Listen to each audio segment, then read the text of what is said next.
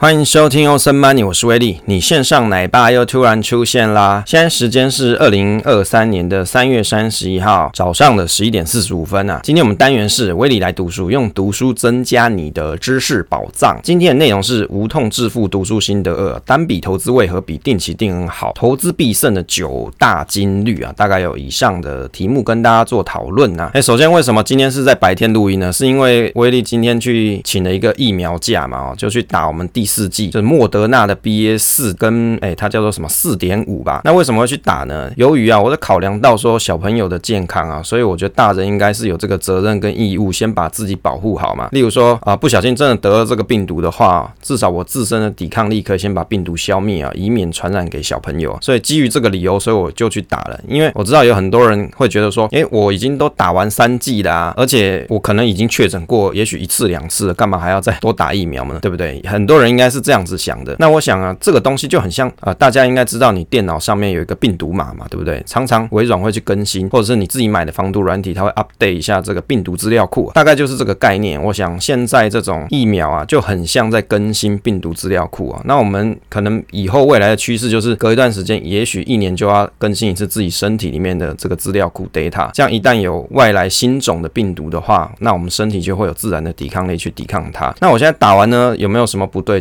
有啦，我是觉得手臂是比较酸，稍微有点觉得比较累一点，但是也许这个现象要到稍晚一点，看看是不是会发烧啊之类的。当然希望是不会啦。就医生的说法来说，前一季有打过莫德纳的人，那反应可能不会这么剧烈啦，应该是不太会发烧才是的。这是他的说明啊，诊断说明。那也希望今天是一切安好啦。好，今天我们的内容啊，跟大家来分享，接续着分享说这本书的读书心得。那如果你没有听过无痛致富读书心得的朋友啊，那我们有做了读书心得一，那大概在前几期的内容，你可以在 Apple Podcast 上面往前滑一下，应该可以看到这个内容。那无痛致富的读书心得二，就是这本书的第二次分享，也是最后一次分享了。因为这本书原则上我就把重点挑出来跟大家讲一下我的想法。那无痛致富读书心得二，单笔投资为何比定期定额好啊？投资必胜的九大金律，大概这些内容是我归纳出第二个读书心得的重点。那首先啊，一开始提到说股利的三大迷思啊，书里面提到说啊，股利确保稳定性，股利代表投资人啊对公司派对投资人的友善啊。第三个就是股利优于资本利得啊，大概有这几个常见的股利的三大迷思啊。那我觉得这一点是蛮有意思的。这个作者论点是在说，不配发股息的公司啊，未必就是不好的投资啊。他有举例的，像亚马逊啊、Google 这些来当例子。他的说法是啊，公司在成长阶段不发股息，或是股息配发不稳定，当然都是有可能的啊。因为公司它在成长期，它需要什么钱嘛，所以它的钱优先是拿来做它的成长，比如说扩厂啊，或是做研发这些，所以股息配发自然就不会是那么稳定。但是不代表说公司未来的成长不好啊。那威利的心得是，关键点其实还是在于公司的成长性嘛，因为投资就是什么买未来嘛，投资未来的意思，也就是公司它未来的成长，你可能要先做一些功课，去预期它是有哪些发展，那以及它目前公司经营层的一些想法，对于未来的愿景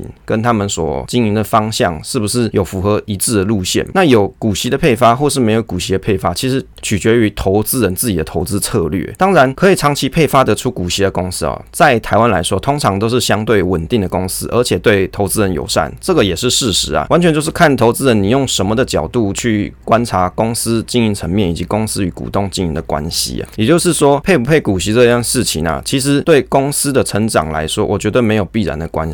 为什么？因为公司它有获利，它希望说把这个钱呢分给股东，但是股息配发与否，在当下是不影响到股东权益嘛。所以原则上，公司的成长，它可以先把这笔钱先留在公司内继续做发展，它也可以把这笔获利先发给股东，其实都是可以的。但重点就是在于说，公司它本来的成长步调并没有放慢。那有些公司它未必是需要很多的资本支出才可以有很好的发展哦。所以我觉得有些人的想法很奇怪，他觉得说，哦，公司的股息啊，一定就是不要发出来，就留在公司里面钱滚钱是最好的。可是有些公司它也许不需要这么高的资资本支出，也许也有很好的发展呐。所以我觉得配发股息与公司的成长性并没有完全的正相关啦，不代表说股息不配发的公司它的成长性就会比股息有发的公司来的一定好。我觉得不能讲这么绝对嘛。那如果是这样，我们台湾有很多长期配发股息的一些好公司，它的成长跟发展也是都是不错的啊。所以关键点还是在于说投资人你自己的投资策略配不配股息，是不是你需要的？你有没有需要这个现金流？不要卖股的这种现金流的角度来去观察，或者是你需要股息来去激励你做投资呢？这也是一个方式啊。第二个啊，作者认为说不良的经营团队是为了要维持股利配发，未必是对投资人友善啊。比较好的方式是暂停、停止支付股利啊，吸收短期的冲冲击啊。只要长期投资展望佳，谁管短期股价如何？如果董事会啊，或是股东他们重视公司，就会觉得比起这些媒体的意见来得好得多啦。威利的心得是，事实上股息的配发与否啊，是在于公司它决定要怎么样去经营跟股民之间的关系啊。不配息的公司未必就会把资本花在研发上，那配股息也未必公司就不成长，并没有绝对的关系啊。投资人其实要关注的不是这些媒体提供的意见，原则上还是要建立你自己的投资观点跟价值。另外还要观察标的跟未来市场趋势的贴近。这讲起来好像很笼统啊，问题就在于说，你平常就要关心、留意你所选的标的内容。例如说你喜欢的是某一间公司的个股，那这个个股呢，它又是在什么样子的产业里？那这个产业里面它有哪些竞争对手？那这间公司它有什么样子的优势？以及未来它有哪些产品是贴近市场的趋势啊？例如说现在有很多市场趋势嘛，像电动车题材嘛，比如说碳中和题材嘛，或者是电力啊这些题材内容，其实有很多题材，或是 AI 这些相关的热门门的题材。但是有些公司它经得住考验，有些公司就经不住，所以还是要在投资人你平常就要去留意、留心这些你喜欢的投资标的，它未来的发展跟公司经营层对于未来的愿景啊。第三个，股利优于资本利得，有许多喜欢股利的投资人其实没有注意到，资本利得占投资报酬率的比重永远会比股利大得多。长期资本利的来源自然是盈利，这也是股利的来源。重点是股票的获利展望，不要只看股利。威廉的是说，我觉得作者啊说的这一点其实不错，重点还是在于说股票未来的展望嘛。当然，这个展望你每个人的观察，你给这个公司赋予的价值就不一样啊。股利是帮助投资人设定现金流的满足点，达成长期投资的目的啊。当然，你要用卖股的方式来满足你的现金流，这也是个人的选择，也没有对错。只是说，对有些人来说，卖股这件事情是一个比较困难的抉择。接着来讨论到说啊，投资中的一至三级思考。第一级是看到市场热门的产业就想到投资，就想要去投资啊。例如说，美国医疗用的大麻合法化的产业。第二级思考的结果就是，投资人他会想到更多的情况，例如说，大麻公司的产品供给过剩，无法取得足够的土地等等。第三级会根据第二级想到的情况来继续做延伸，例如说，大麻产业它可能哦土地取得不易嘛，那但是呢，也许会有创新的产业地产公司要来补足这一块缺口，也就是当需求出现的时候，就会有供给的一方嘛，所以地产行业就会成长。找到任何催化的事件的第二级跟第三级的结果，就会有更多机会去找到价值被低估而且有庞大潜力的公司啊。威的心得是在说，第二级跟第三级的结果其实有点很像画心智图啊，不知道各位的公司有没有给大家做这个全龄？像威的公司哦，就有一大堆这种奇奇怪怪的课程，那其中像画这种心智图啊，什么鱼骨图之类，就就是其中之一啊。那像这种画心智图的方式啊，从这一点出发，你就可以去联想到更多的可能。例如说，电动车很红啊，那未来的产业主流是电动车，我想这大家都可以去认可。从电动车里面，你就可以去联想到什么？电动桩嘛，你要充电嘛。那重电产业要干嘛？提供电源的来源，尤其是缺电相关的题材。另外，充电桩相关的产业发展，例如说充电线、连接器、变压器等公司就会受惠嘛，进而可以去想到你自己投资的公司有哪些竞争优势、敌手公司，如此你就可以去分析优劣。另外，对于市场吹捧的标的啊，这些股票其实要跳脱媒体灌输的思维，你可以通过观察公司的财报、年报去仔细观察，是不是如这些媒体所说，建立自己的投资观点。因为就威的观察来看啊，大多数的媒体所吹捧的一些标的，往往你可以去观察，当他吹捧的时候，是不是这个公司就正在高点当中？那你可以这样去观察了。但也有人会说，那我看到他讲好，我就要给他来卖，那也也是可以啊。如果你观观察到这间公司的调性、股性是如此，那恭喜你发现了一个赚钱的方式啊。啊，接下来讨论说，大部分的人亏损的原因哦，第一个是不了解公司，第二个是从众心态啊，第三个是社交媒体与传闻。费里曼系统里面提到啊，因为这本书就是费里曼这个团队、这个公司啊，专业的投顾公司他们所做的书嘛。那费里曼系统里面有讲到说，第一个你需要去了解公司真正的业务是什么，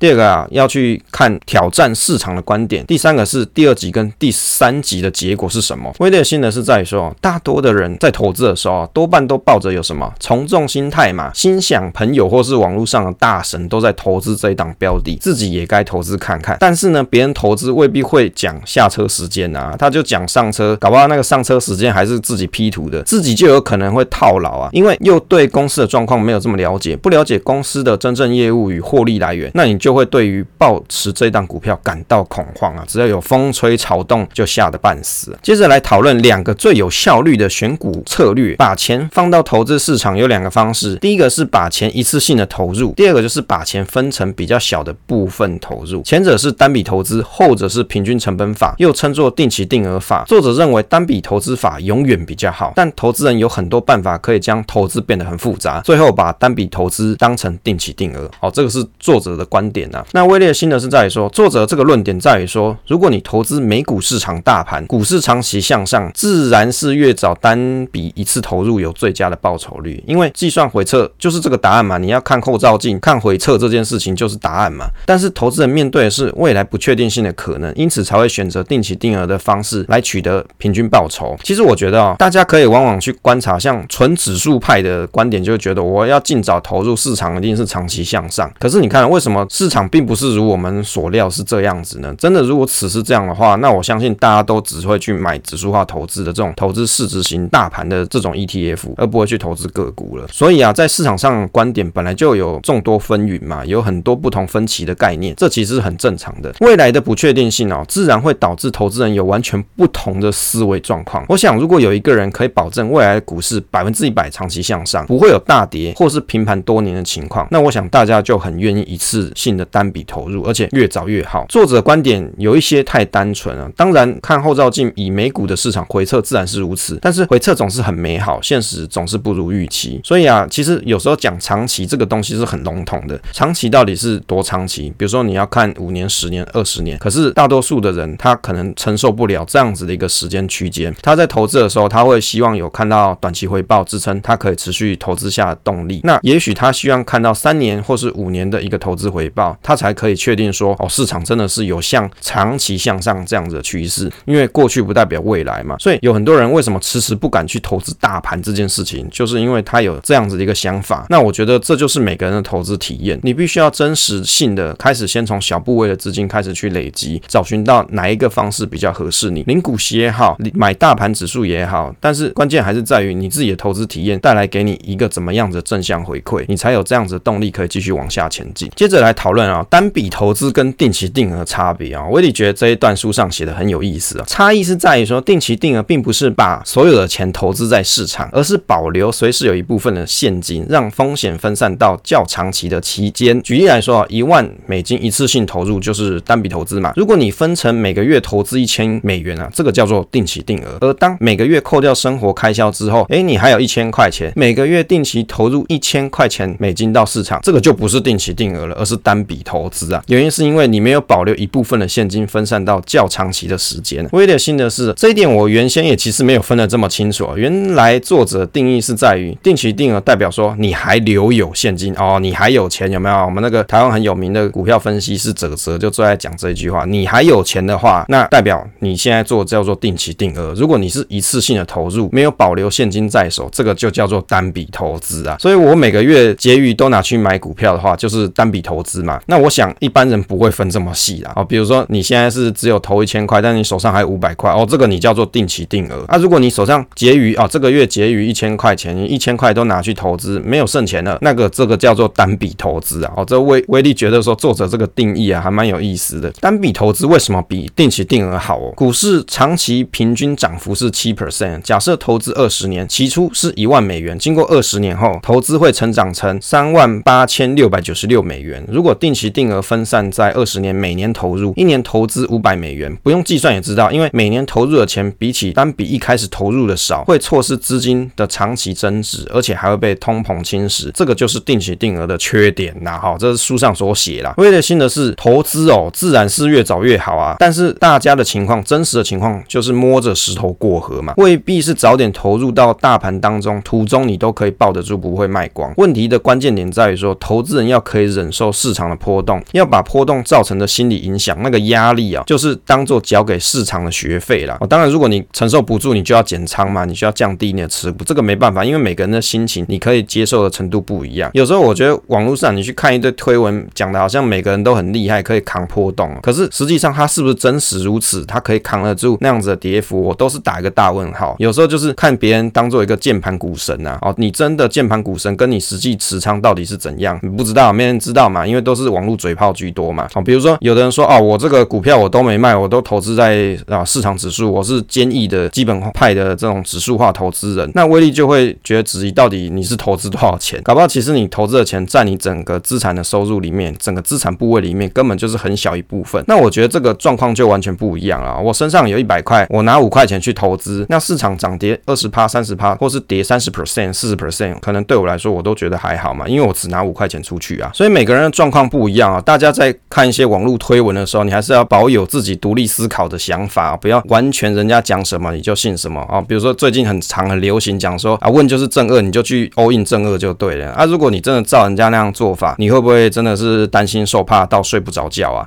是蛮有可能的事情啊。搞不好人家正二他只拿一小小钱，一小撮撮钱在那边用而已，你结果你是真的 all in 进去，那当然这个状况是不同的。接着来讨论说啊，作者认为啊，当市场下跌的期间，定期定额的绩效会超越单笔投资，但是市场恢复涨势的时候，单笔投资会大幅超越定期定额，而且绩效的差异很快就消除了。专注于尽可能把所有投资的钱拿来投资，报酬率就是这样赚到的，也能够获得更高的复利效果。作者推荐指数化投资或是共同基金做投资，比起你那个资金一动也不动啊，会来得好的许多啦。诶，关于这个资金一动与也不动哦，最近威力观察台湾银行的定期定额好像有来到一点五还是一点六五的这个定存一年期的利率的区间啦。那我觉得其实就算你没有做做投资，你你把这个钱放在银行里面，至少你一百万一年还可以领个一万多嘛，一万五、一万六左右，其实也还可以啦。虽然不是很多，但是还是有一点收入嘛。威力的是在说啊，股票涨跌啊，没有人可以预期嘛。你可以预期，你就是神了。定期定额称不上最完美的策略，但也算是一个折中的方式。推广指数化投资跟共同基金算是一个比较中性的策略，让愿意与市场同在的投资人有一个好的方式做投资。当然，你要不要 buy in 他所说的早点 all in 做那个单笔投入啊？我觉得这见仁见智啊。长期投资的成功关键是什么？即使当市场下跌的时候，你仍能持有投资的标的，这个是最重要的投资原则哦。书上提到这一点呢、啊。威力心得是在说，因此啊，有股息可以领的标的，往往会比较让台湾的投资人持续买进，因此才容易填息。当股价下跌的时候，也比较少一些人会全部都卖光光啊。这是在台湾的市场是如此的、大家可以观察看看。接着来讨论到已实现跟未实现报酬的差异。一般人对于股票常见的错误是在于说混淆了未实现跟已实现的获利。十元的股票十五元卖出就是赚到五元，但如果是跌到七元，就是未实现损失三元，但实际上还没有损失任何的金额。大多数的人看到未实现损失就认为已经少了三块钱，想赶快要卖出啊，避免损失更多。除非你卖出，不然获利跟亏损都不是真的。如果在投资的时候跟着情绪走，而不是仔细检视公司的情况，肯定会赔大钱啊。作者在书上提到了哦，已实现跟未实现的差异。那很多人呢，你只看到了未实现就吓得半死啊，就赶快卖光光这样子。威力的心得在于啊，其实总结一句啊，不卖就不赔钱嘛，你不卖就不算赔钱嘛。在这个财报上面啊，或者是如果你做会计的话，哎，我就没有真实已实现嘛。大家觉得是这样吗？但是真的你可以忍受账面的亏损很大，还告诉自己没卖就没赔钱吗？威力自己是不这么认为啦。看到账面未实现损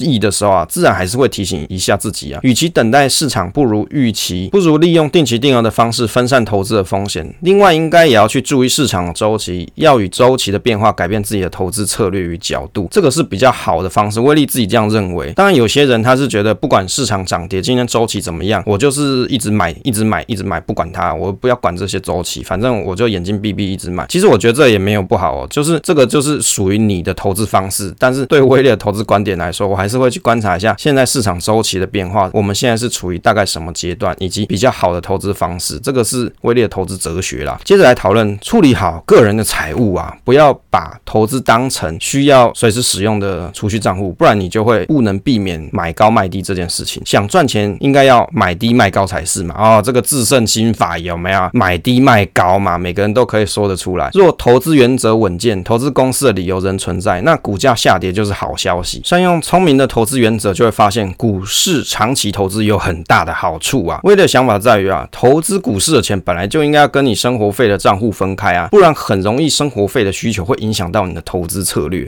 怎么说嘞？比如说你把生活费跟投资的钱都在同一个账户好了，那你就很容易发生说啊，我今天我想买这档公司的股票啊，我就买下去了啊，数量给它下下去，单下下去了。可是因为还没有交割嘛，它有 T 加二的问题啊，你会以为说我现在户头里面很多钱，结果你要买东西啊，这个酷酷 iPhone 我就买下去，结果变成你 T 加二之后那个账户的钱不够，你就变成违约交割了，这很麻烦的。所以我觉得大部分的人应该不会这样做，就是你的生活费跟你投资至少交割户不要在同一个户头啦，不然这样子很容易打架。你可能也会自己 confuse，到底现在 T 加二的那笔钱扣了没有？那我是不是可以用里面的钱？这或者是你有去抽股票嘛？大家很喜欢抽股票，你抽股票的时候是不是也会有一笔钱要被先圈存起来？这是一样的事情呢，所以还是要分开。而且生活的费用啊，跟你投资的金本来就要有不同的规划、不同的安排。接着来讨论到股票卖出的三大流啊，第一点是投资的理由不存在，第二点是经营不善，第三个是出现更好的投资机会。第一点是，例如说五 G 题材看好这个产业的展望嘛，但是八年后发现啊竞争者太多，公司的成长不如竞争对手来得好。第二个经营不善，例如什么百视达 DVD 公司啊，书上举到这个例子啊，不用等破产就知道有问题，获利下滑，支出就增加嘛。哎，威力还记得说，我小时候这个百事视达公司啊，其实在我们那个偏僻的镇上啊，以前威力小时候是住龙潭乡啊，这个百事达公司啊，在我们那个乡上面，那个年代是很红的哦，很夯的呢，就大家很喜欢去看 DVD 啊，那就会去租一些影片回家看。那个年代哪有什么 Netflix 啊？我记得我小时候那年代根本连网络都还没开始。哦，后来有网络变五十六 K 波接，你看威力的年纪实在是有够老了。我那个年代的时候还是五十六 K 波接时代啊，那后来呢才会有比较